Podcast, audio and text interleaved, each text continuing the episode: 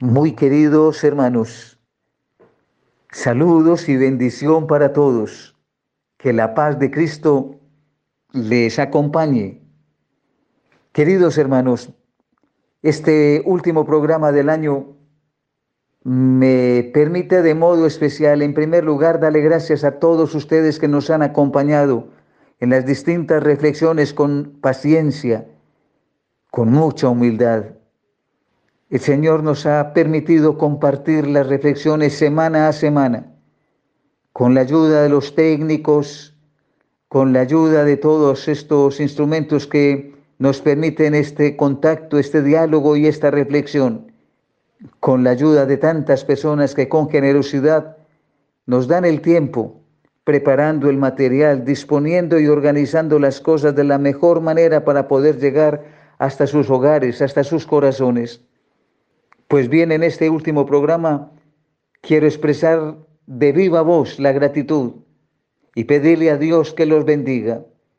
La razón de ser de este programa, como lo he dicho varias veces, son ustedes, queridos oyentes, con el interés de llegar a ustedes, de hacer oración, de ponernos en las manos de Dios y de decirle al Señor abiertamente que somos de Él y que mi tarea es recordar esto porque esa es mi misión, hablar de Dios, mostrar a Dios y recordarle a todos los seres humanos la estrecha relación que tenemos con Dios porque somos sus hijos, pues qué más sino agradecerle a Dios y a ustedes, agradecerle a Dios que me ha llamado para esta misión, que no soy digno de hacerlo, imagínense yo hablando de Dios, pero por bondad, Dios ha querido ponerme a mí como instrumento, se ha valido de mi garganta, de este aire que sale de los pulmones ya gastado, para hablarles a ustedes una palabra de lo que es Él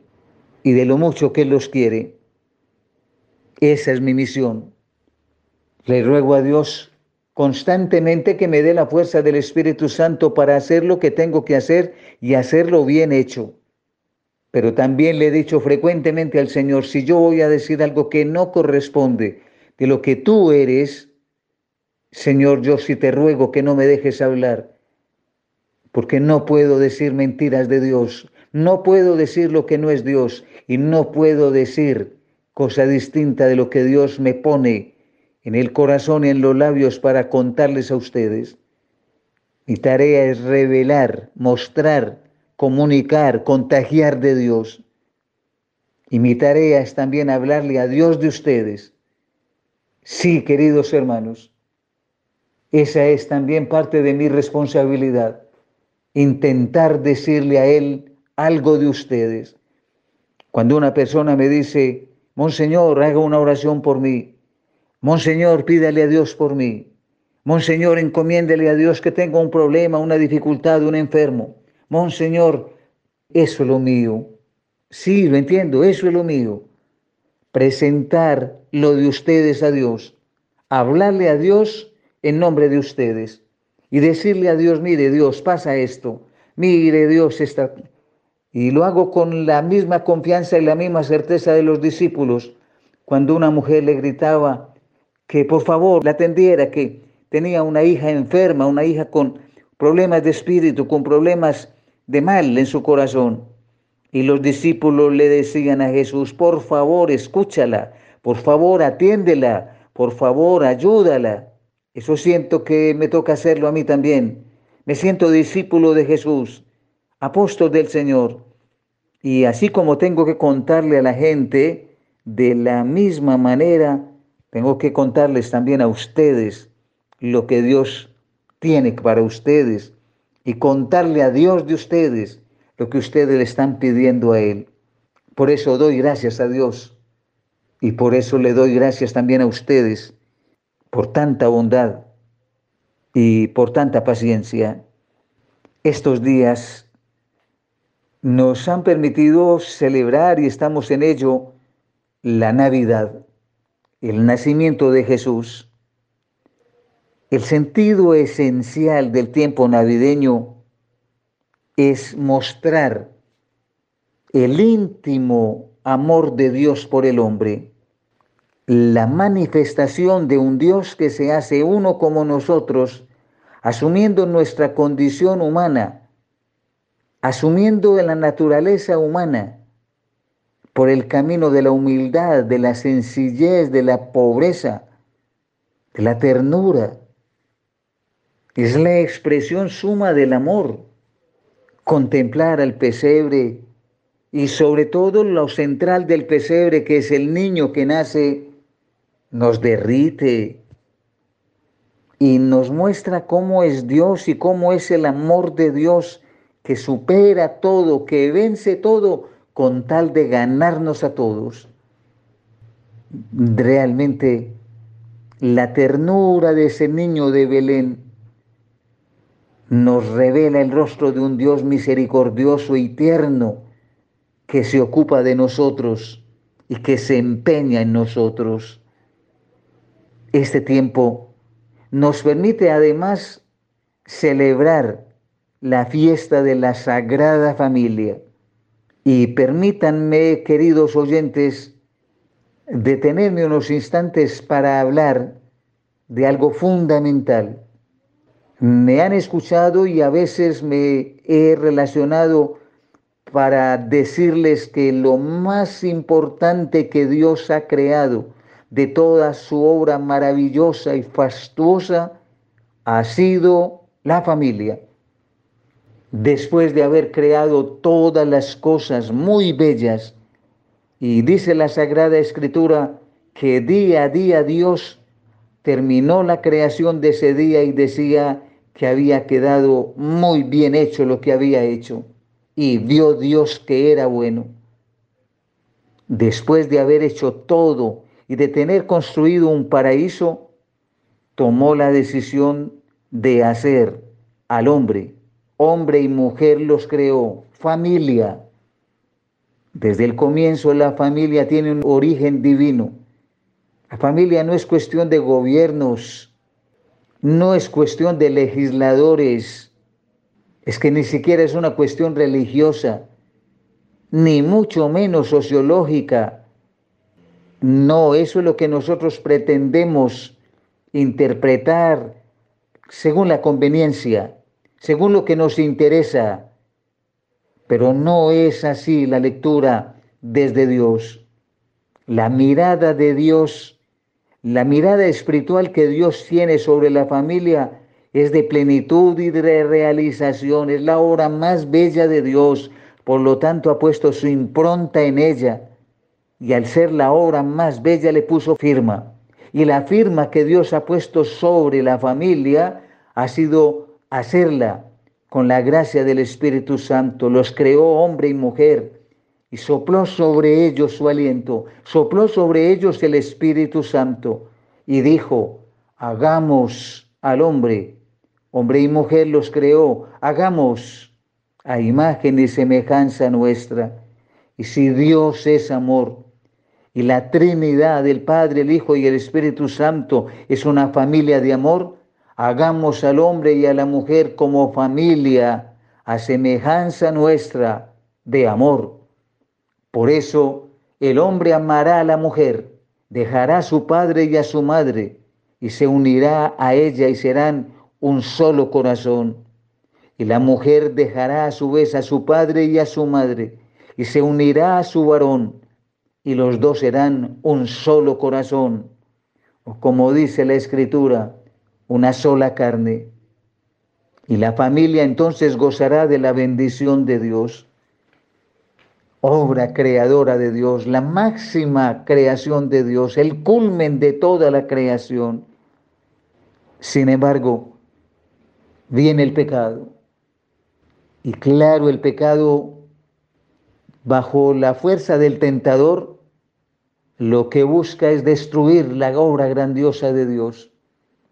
Si la obra grandiosa de Dios es el hombre y la familia, entonces el tentador arremete contra la obra grandiosa de Dios, arremete contra la familia y se vale de todas las artimañas, de toda la malicia que posee, de toda la maldad que hay en él, para destruir la obra grandiosa de Dios para dañar la familia.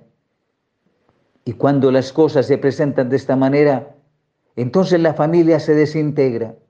El hombre acusa a la mujer, la mujer acusa a la serpiente. Y así, entre el uno y el otro, ninguno asume responsabilidades y los dos se sienten desnudos. Y los hijos se van a matar. Caín mata a su hermano Abel y la vida se vuelve una tragedia y la vida queda un encanto entre la familia, ahora se tiñe de sangre, de muerte, de horror, de acusaciones mutuas.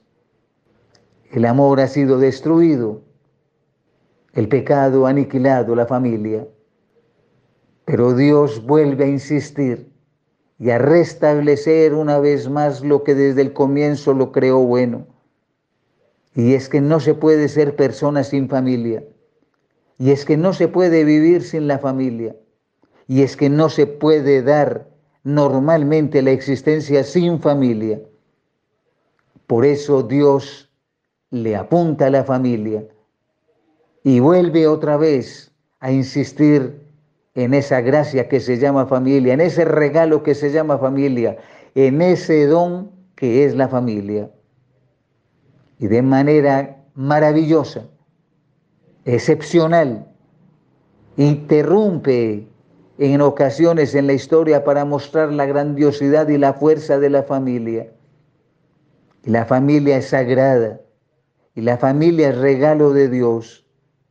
Pero como el corazón del ser humano es tan difícil, tan duro, y somos cabeciduros, obstinados, entonces viene Jesús para restaurar nuevamente la familia. Y nace en familia, y santifica la familia, y se hace familia, y asume la condición de un niño en familia, con papá y con mamá.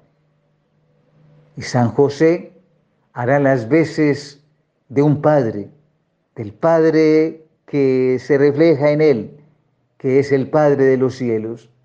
Qué responsabilidad tan grande, pero qué gracia también le ha dado el Señor para que pueda desempeñar esta función.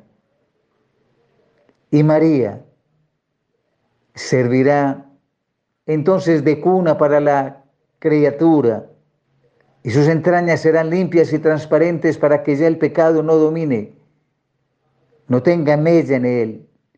Y por eso nosotros la hemos llamado recientemente la Inmaculada, la que no conoció pecado para que naciera de una cuna limpia el Salvador. Y allí se restauró la familia. Y la antigua Eva, que fue la que le dijo sí al diablo, encuentra ahora la nueva Eva, que no le dice sí al diablo, sino sí a Dios. Y si Dios le ha prometido ser madre, ella acepta. Aquí está la esclava del Señor. Y se muestra dócil, mientras que la antigua Eva fue rebelde y no aceptó la propuesta divina. Jesús ha venido otra vez entonces a mostrarnos que el camino del hombre es la familia. Y por eso entonces en estos días de la Navidad se celebra también la fiesta de la Sagrada Familia. Y le pedimos a Dios que bendiga a nuestras familias, a cada uno de nuestros hogares, que habrá dificultades, porque caminar siempre traerá tropezones, pero será propio caer y levantarse de quienes están caminando. Y es posible sentir que la familia crece en el amor. Es posible mostrar que un hombre ama a una mujer y que una mujer ama a un hombre. Y que los dos construyen un sueño. Y que si ese sueño que construyen dos está con la bendición del Señor y Jesús está en medio de ellos, eso es un paraíso que es distinto y que es una familia distinta a las demás, se los garantizo, créanme que sí. Testimonios tenemos y muchos. Finalmente, mis hermanas y mis hermanos, darle gracias a Dios por este año transcurrido. Cuántas cosas recibidas, cuántos beneficios de Dios. Un Dios que nos lleva de la mano, un Dios que nos direcciona, pero fundamentalmente quiero darle gracias a Dios, no tanto por las cosas, lo hago en nombre de todos ustedes, darle gracias a Dios por las bendiciones que ha derramado en nosotros por la palabra, por la Eucaristía, por la pequeña comunidad, por la vida de los sacramentos, por el regalo de la vida, por tanta bondad con nosotros. Al terminar este año, démosle gracias a Dios. Volquémonos hacia la iglesia, a la capilla, algún templo, alguna parroquia, ojalá en familia, para ir un ratico a darle gracias personalmente a Dios, como quien siente la obligación de pasar por la oficina, por el laboratorio, en fin, por la casa de alguien para decirle, vengo a darle las gracias porque usted hizo esto por mí. Qué bueno que nosotros sintiéramos también el impulso del Espíritu Santo para ir a la casa de Dios, a la capilla o a la parroquia y decirle, Señor, pasé por aquí, vengo con los míos para darte gracias. Amén. Dios contigo está,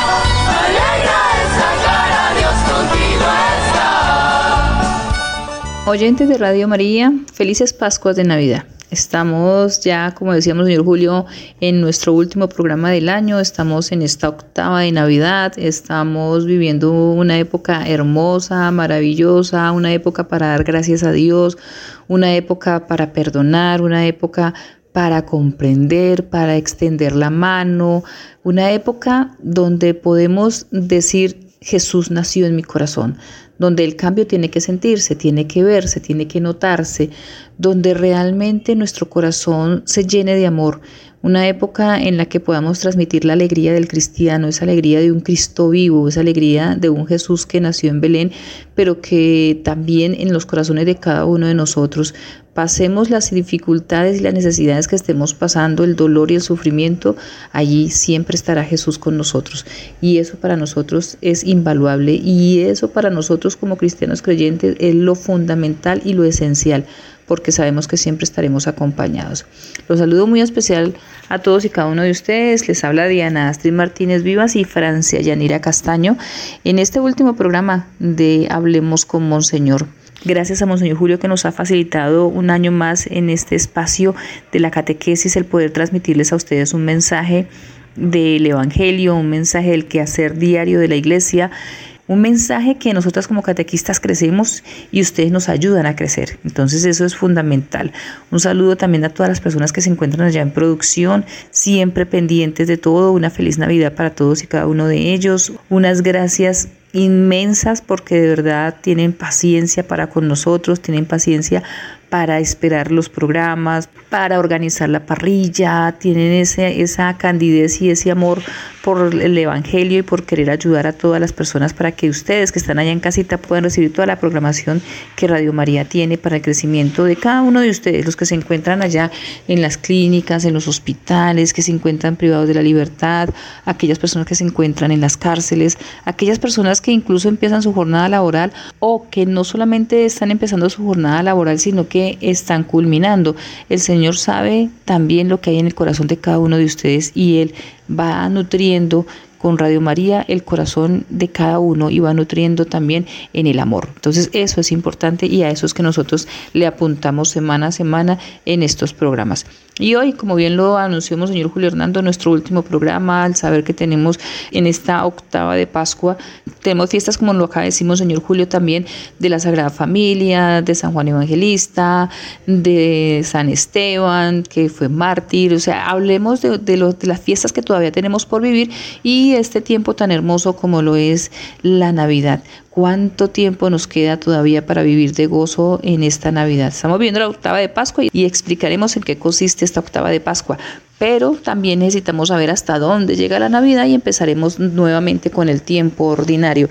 Así es que nosotros vivimos en nuestra iglesia. Pero vamos a saludar a nuestra compañera Francia Yanira también deseándole a ella esas Pascuas de Navidad, esas felices Pascuas de Navidad y también que gracias a Dios está con nosotros en este programa porque recordemos que la semana pasada estaba con unos quebrantos de salud bastante fuertes, pero ya con la ayuda de Dios, con los medicamentos y todo, ella está muchísimo mejor. Hola Diana, oyentes de Radio María, un gusto saludarlos una vez más. Eh, hace una semana que no pude acompañarlos por quebrantos de salud, un poquito delicada, pero a Dios gracias hoy ya compartiendo con todos ustedes en este espacio de Hablemos con Monseñor y sobre todo en esta época tan bonita en que estamos ya inmersos como en, en la época propiamente de la Navidad, aunque veníamos hablando un poco de esto desde hace mucho tiempo. Eh, con la preparación, con el adviento y bueno, comercialmente y socialmente eh, se empieza a hablar mucho de la Navidad casi desde el mes de septiembre, ¿no? Y, y, a, a, poco van pasando los meses también, pues empieza a ver mucho las decoraciones navideñas, las luces, los bombillos, los almacenes ya con todo surtido de Navidad y las casas adornadas, pero propiamente estamos empezando apenas la época litúrgica, el tiempo litúrgico de la Navidad que ha iniciado justo el pasado 25 de diciembre y que se va a extender hasta un poco después de la fiesta de los Reyes Magos, ¿no? La fiesta de los Reyes, un poquito después cuando celebremos la Epifanía del Señor. Esa es propiamente la época de la Navidad, el tiempo litúrgico de la Navidad. Entonces, qué gusto que durante este tiempo también nos podamos seguir haciendo compañía a través de este espacio, de este programa, a través de esta emisora, a través de la frecuencia radial o de la internet. Sigamos siendo esa familia que ora unida, que celebra unida y que crece en la fe mm, como el Señor le gusta, ¿no? Como de esa forma como con esa unión, con ese gusto, con ese amor, con ese cariño, eh, sintiendo que somos pues eso, ¿no? Esa gran familia católica.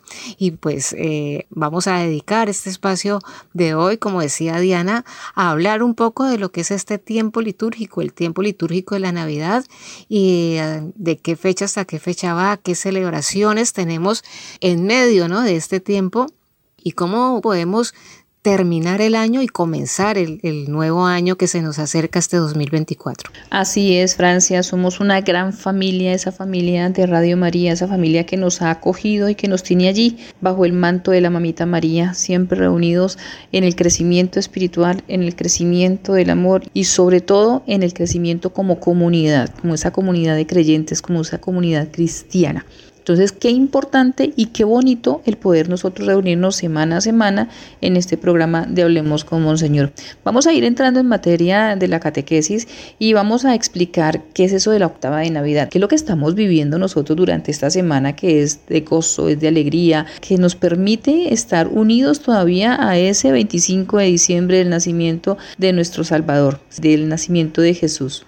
Como es tradición en la iglesia, la noche del 24 de diciembre se empieza a celebrar de manera solemne la Natividad del Señor, teniendo en cuenta que este año fue bastante atípico, pocas veces vivimos años así que cayó domingo entonces, teniendo en cuenta eso, nosotros sabemos que el 25 de diciembre, que es el día central de las celebraciones, se empieza la llamada octava de Navidad. Es decir, es un ciclo de ocho días, es un solo día, es decir, que ese 25 se prolonga por ocho días. Vamos a vivir durante estos ocho días ese gozo, esa alegría, esa efusión, esa emoción del nacimiento del niño Dios. Así como, como se viviese un solo domingo, pero nosotros vamos a vivir todos estos días hasta el primero de enero que es ya la solemnidad de Santa María Madre de Dios, que ya más adelantico les hablaré yo de esa fiesta importante. El 25 de diciembre siempre será un día de precepto, porque es un día especial, es fundamental para nosotros, es como un domingo, y ese domingo se nos ha acrecentado por ocho días, es decir, que durante toda esta semana, como ustedes han estado yendo a la Eucaristía o escuchando en Radio María la Eucaristía, entonces nos hemos dado cuenta de que se canta el Gloria y se canta la Aleluya. Son dos características específicas de la octava de Navidad, también las vivimos cuando vivimos la vigilia pascual y que vivimos la octava de Pascua, que es cuando resucita nuestro Salvador, cuando hemos pasado ya ese momento de la Semana Santa. Pues lo vivimos nuevamente en esta época de Navidad y por eso nosotros decimos la octava de Navidad. Es ese día largo, ese día extenso que lo vivimos por ocho días más. Esta celebración de la octava tiene sus raíces en el Antiguo Testamento. El pueblo de Israel tenía la costumbre de celebrar las grandes fiestas durante ocho días. Un ejemplo de esto puede apreciarse en el relato del Génesis, en el Génesis 17 del 9 al 14, en el que se narra cómo los judíos recordaban la alianza de Dios con Abraham por espacio de ocho días. En el último día se circuncidaba a los niños varones recién nacidos.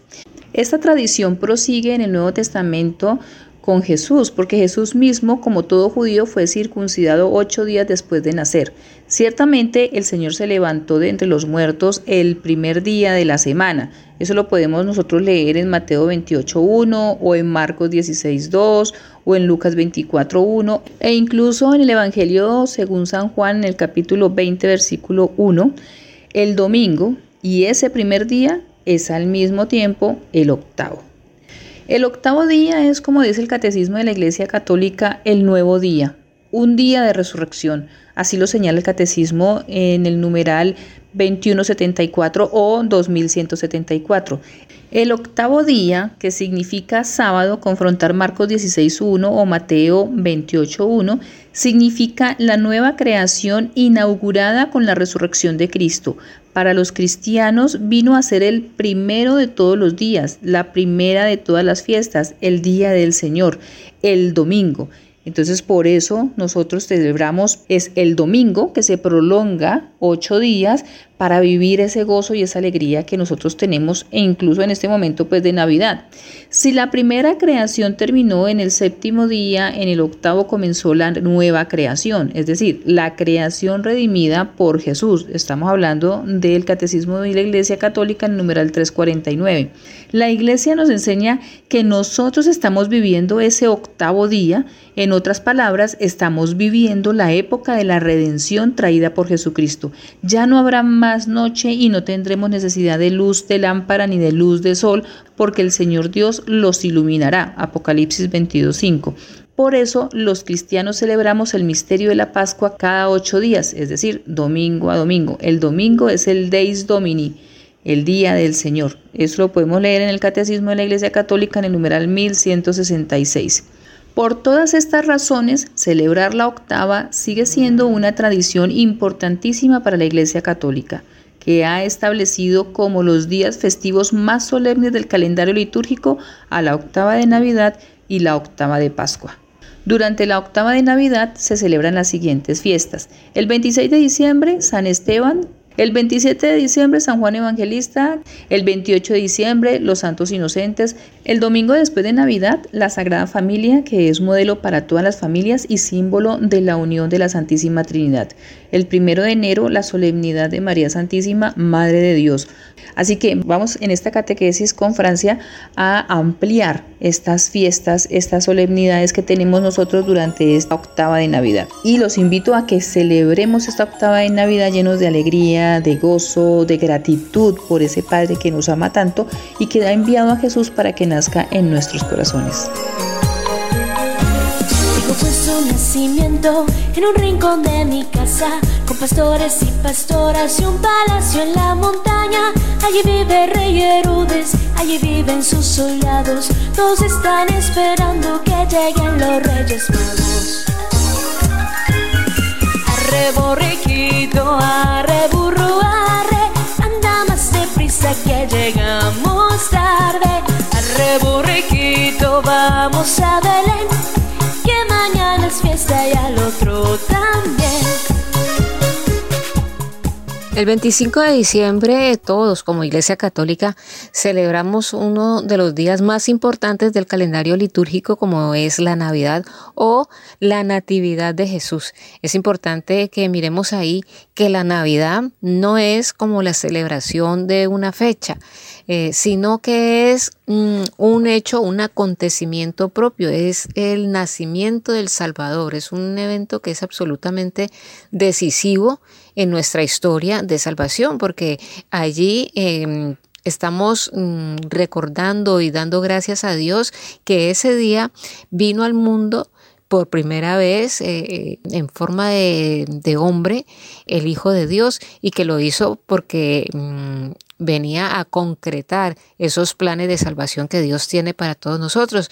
Entonces no es tanto como una fecha de celebrar por celebrar, sino que es darnos cuenta de ese acontecimiento que se da allí y que se sigue dando día a día eh, para cada uno de nosotros. Es una fiesta que conmemora el nacimiento del Hijo de Dios y eh, que se hace hombre para venir a la tierra a salvarnos. Es el momento más importante de todo el periodo de la Navidad, ¿no? Porque ya decíamos ahora que la Navidad no es solamente un día, sino que es un tiempo, ¿no? Un tiempo que se va prolongando un poco y que incluso dentro de él celebramos otras fiestas mm, religiosas que nos muestran como esa manifestación de, de los primeros tiempos de Jesús, de los primeros años de Jesús y decíamos que solo el, 25 es como el acontecimiento de pronto más importante durante todo el tiempo, pero que la Navidad no es solamente ese día, sino un conjunto de días que nos van llevando poco a poco a comprender ese acontecimiento, ¿no? Y lo que debe significar para cada uno de nosotros esas primeras etapas en la vida del niño Jesús. Ese momento que coincide entre el inicio de la Navidad y el cierre del Adviento, ¿no? El final del Adviento y el comienzo de, la Navidad. Decíamos ahora es, un, es una etapa, es un conjunto de días donde vamos mirando también a través de otras celebraciones que se nos van a ir presentando. Entonces la Navidad la tenemos desde el 25 de diciembre hasta el primer domingo que sigue al 6 de enero, cuando vamos a celebrar allí el bautismo de Jesús. Entonces, siempre vemos que es un periodo, pues, más o menos de unas tres semanas, poco más o poco menos. Durante el tiempo que celebramos la Navidad, tenemos otras fiestas que también inciden un poco en todo el significado de este tiempo litúrgico, de toda esta época que vamos viviendo. Es decir, que nos muestran cómo ese Jesús viene a nosotros para salvarnos, pero que esa llegada de Jesús irrumpe en nuestras vidas y trae cambios, impacta, trae como todo un movimiento o una revolución para nosotros en particular, pero también para nosotros como comunidad. Vemos, por ejemplo, que el 26, 27 y 28 de diciembre tenemos otras fiestas muy importantes que tienen que ver estrechamente con Jesús y con ese proyecto de salvación que Jesús trae para nosotros, ¿no? Eh, tenemos celebraciones como eh, San Esteban Mártir, que representa a aquellos que murieron por Cristo voluntariamente, que lo conocieron, lo siguieron, lo amaron y que dieron su vida por su causa, porque se metieron ese proyecto también en el corazón y quieren continuar haciendo esa labor, esa obra de, de Cristo. Y como él, muchos otros tantos. Entonces vemos ese 26 de diciembre, esa fiesta de San Esteban Mártir, representando a todos aquellos que han dado su vida por la causa de Jesucristo. También encontramos el 27 a San Juan Evangelista, que representa a todos aquellos que estuvieron dispuestos a morir por Cristo, no han sido mártires, pero que durante su vida estuvieron involucrados en la causa del Señor también. Vemos también el 28 de diciembre la fiesta de los santos inocentes, que representa a aquellos que murieron por Cristo incluso sin saberlo, incluso eh, aquellas personas que sin estar tan involucradas por Cristo, pero de una u otra forma murieron por Él, porque hacen parte de la historia también de Jesucristo, hacen parte de la historia del niño Jesús, hacen parte de nuestra historia de la salvación y todos ellos que eh, pues han muerto por Cristo aún sin saberlo y aún sin proponérselo. Entonces tenemos esa fiesta de los santos inocentes. Son cosas como para tener en cuenta ya que hoy en día pues esta época está llena de regalos, de villancicos, de comida, de reuniones familiares, pero también podemos aprovechar todas estas cosas que no son del todo malas, que no son del todo que tengamos que excluirlas de nuestra vida sino que aprovechar también estas cosas para llevar el mensaje del amor de Dios y el gozo que tenemos en Él. Es decir, aprovechar que es una época de regalos, que es una época de unión familiar, de comida, de reuniones, de compartir y aprovechar esos momentos y todas estas celebraciones que hoy se nos vuelven como, como cotidianas y más que todo tradiciones y comercio. Esos mismos momentos volverlos para eh, aprovechar ¿no? eso y llevar a nuestra familia, a nuestros amigos, a nuestros compañeros de trabajo, el mensaje del amor de Dios y el gozo que nosotros como cristianos tenemos de conocer a Cristo, de haberlo aceptado en nuestra vida, de, ese, de esa alegría de cómo el Señor ha ido impregnando nuestras vidas de esa alegría que nos ha ido cambiando tanto, que se ha metido tanto en, nosotros, que nuestra vida hoy es, es otra, es diferente, es distinta. Y esa alegría es la que nosotros tenemos que contagiarle a los demás durante esta época. En el cielo hay una estrella que los reyes magos guía hacia Belén para ver a Dios hijo de María. Cuando pasan los monarcas sale la gente al camino y alegres se van con ellos para ver al tierno niño. Arre burriquito, arre burro, arre, anda más deprisa que llegamos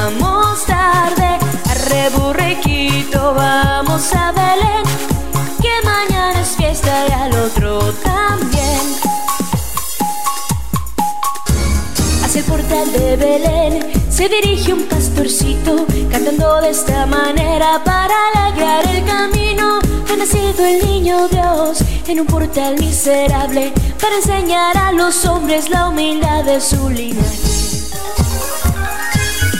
Arre burriquito, arre burro, arre prisa que llegamos tarde. Arre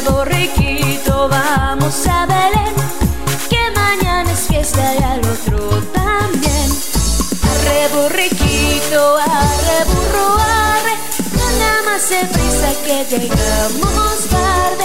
Arre borriquito, vamos a Belén, que mañana es fiesta y al otro.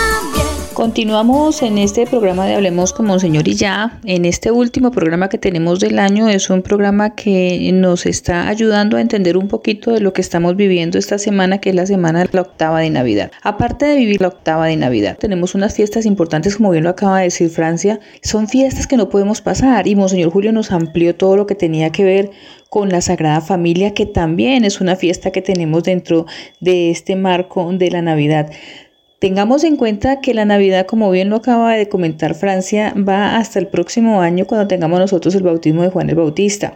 Nosotros tenemos que continuar con esas celebraciones especiales de la Navidad, escuchando los villancicos, viviendo la alegría y el gozo de un Jesús recién nacido en nuestra vida, en nuestro corazón, en nuestra mente, en nuestra alma, que está allí, que nos inunda de gozo y de alegría porque somos cristianos, porque creemos en que Él está vivo y que está con nosotros.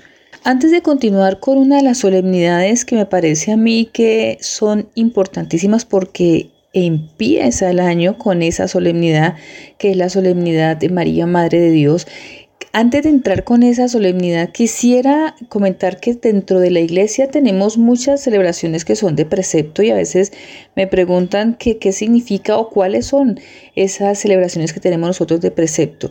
Recordemos que dentro del calendario litúrgico de la Iglesia Católica es válido para todos los países, pero hay conferencias episcopales que van moviendo las fechas de acuerdo con una realidad local para facilitar el cumplimiento de los días de precepto, que también nosotros llamamos días de guardar.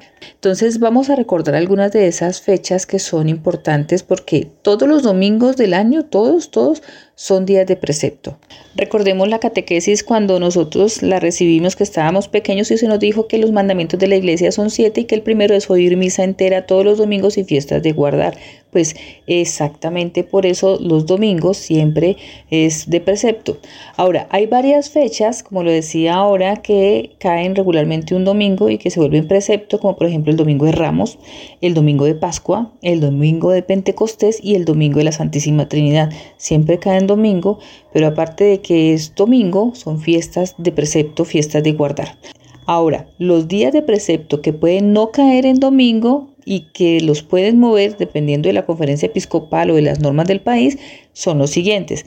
La solemnidad de Santa María Madre de Dios, que es el primero de enero, que vamos a hablar en unos momenticos acerca de ella. La Epifanía, que es el Día de Reyes, que es el 6 de enero, en Colombia también se mueve. La ascensión de Jesús al cielo, recordemos que es la sexta semana de Pascua.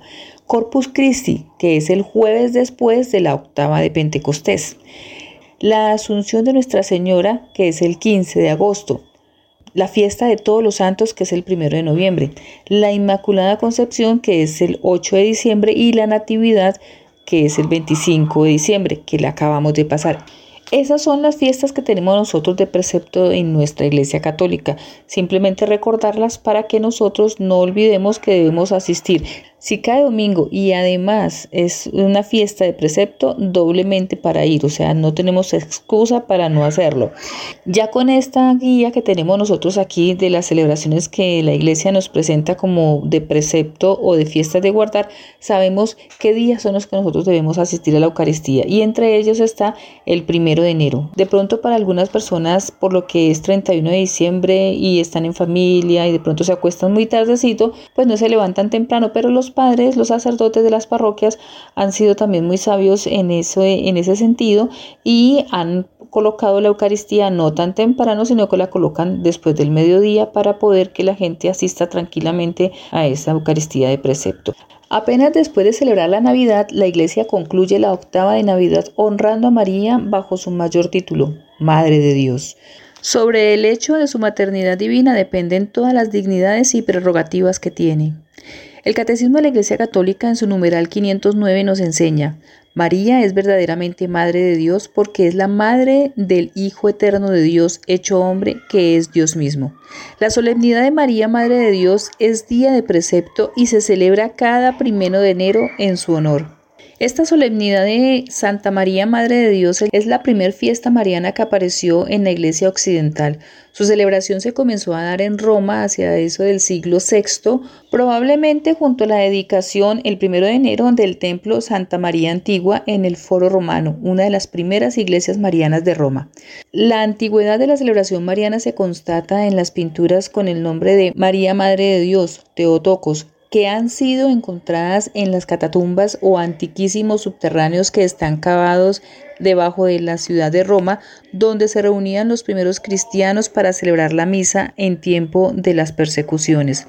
Más adelante, el rito romano celebraba el primero de enero la octava de Navidad conmemorando la circuncisión del niño Jesús. Tras desaparecer la antigua fiesta mariana en 1931, el Papa Pío XI, con ocasión del decimoquinto centenario del concilio de Éfeso que fue en 431, instituyó la fiesta mariana para el 11 de octubre, en recuerdo de ese concilio en el que se proclamó solemnemente a Santa María como verdadera Madre de Cristo, que es verdadero Hijo de Dios. Pero en la última reforma del calendario, luego del Concilio Vaticano II, se trasladó la fiesta al primero de enero con la máxima categoría litúrgica de solemnidad y con el título de Santa María, Madre de Dios.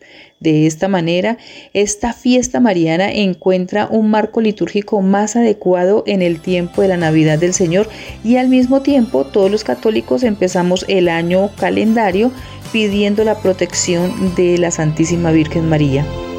Otro año que queda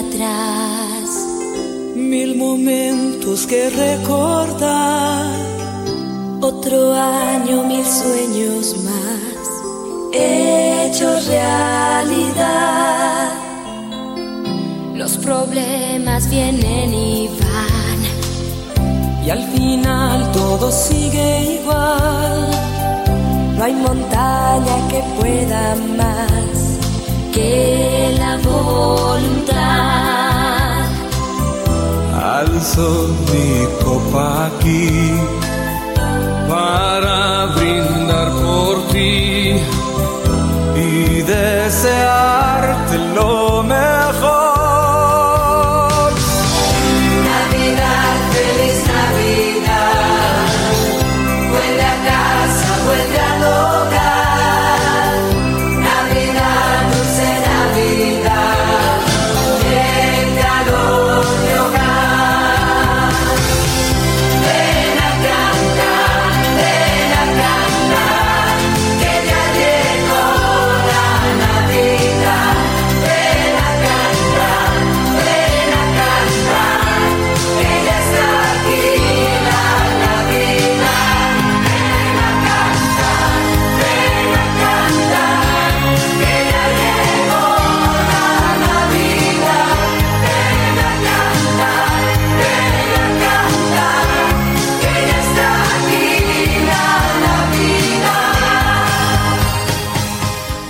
Muchas gracias Diana. Eh, yo quiero también, claro, eh, aprovechar que me das esto en minuticos para, para saludar a todos nuestros oyentes mm, con ese saludo de, de Año Nuevo, desearles que el 2024 traiga alegrías, traiga paz, traiga amor, traiga unión, que este 2024 eh, muchas más familias puedan abrazarse, compartir, mirarse, reír juntos, llorar juntos, si es el, si es el caso, pero que las personas tengan más esa oportunidad, ¿no?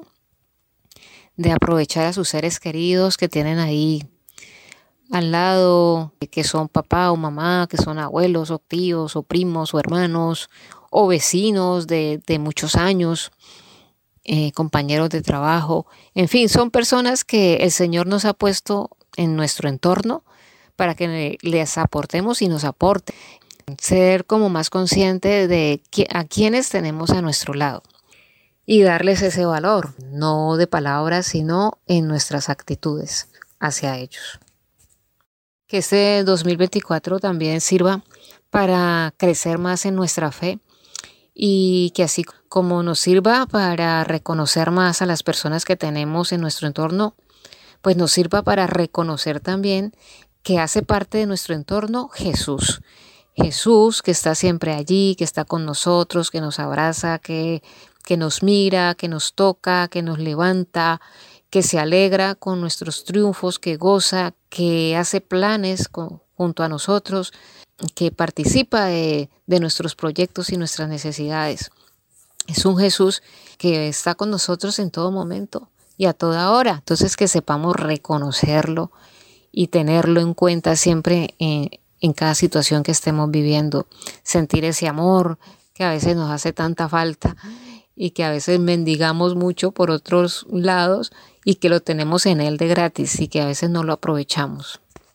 Aprovechar también para mm, agradecerte a ti, Diana, a Monseñor Julio, a, a toda Radio María, que me permitan compartir con ustedes, que me permitan estar con nuestros oyentes a través del programa, que me han brindado su amistad, en especial tú, Diana, que siempre me has brindado tu amistad. Desearte un feliz año 2024 en unión de tu familia, igual para todos nuestros oyentes, para toda la parte directiva de la emisora, para todos los que hacen ese equipo de trabajo. Un feliz 2024 con muchas bendiciones, que sigamos, que sea momento de continuar esta labor con más ganas, con más energía, con más ánimo, con más ilusión cada día. Y a nuestros oyentes mm, decirles que se llenen de esperanza este año, que se llenen de, ilusión y que vivan cada, cada día pues eh, como, como si fuera el último. Suena como a frase de cajón, pero creo que son las palabras justas para que nosotros entendamos que hay que vivir intensamente cada día, pero siempre de la mano del Señor. Entonces, eh, agradecerles también a ustedes oyentes que están ahí, que nos acompañan, que nos escuchan, hacen posible que, que todo esto vaya girando y vaya dando sus frutos. Un feliz 2024 para todos ustedes, lleno de amor, de paz y sobre todo de unión familiar. Así que aprovechen siempre eso porque cuando no se puede estar cerca de nuestros seres queridos, entendemos muchas cosas, pero un poco tarde. Entonces, aprovechar cuando se puede. Eso se los digo con, con mucho cariño con, y con mucho respeto por, por las situaciones que cada uno esté viviendo en, en este momento.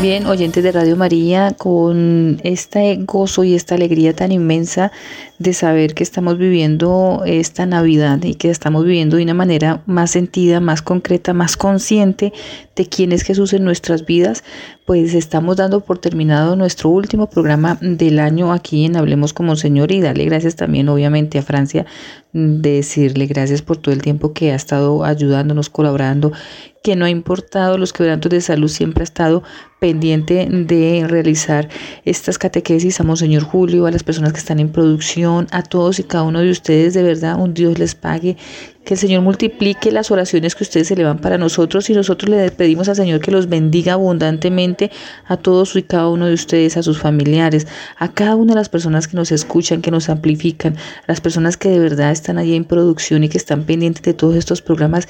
Dios les bendiga, Dios les pague y que el Señor multiplique en abundancia todo el esfuerzo y la dedicación que ustedes con esmero dedican a Radio María. De verdad que sí, muchas, muchas gracias. Que el Señor les conceda un culmen de año maravilloso y un inicio de año con Mamita María lleno de felicidad, de mucho amor y de muchas bendiciones. De verdad que sí, un feliz año. Como dijo Monseñor Julio, feliz Navidad y feliz año para todos y cada uno de ustedes. Que el Señor nos ayude a permanecer siempre unidos bajo el manto de Mamita María. Nos encontramos en el 2024 si el Señor lo permite.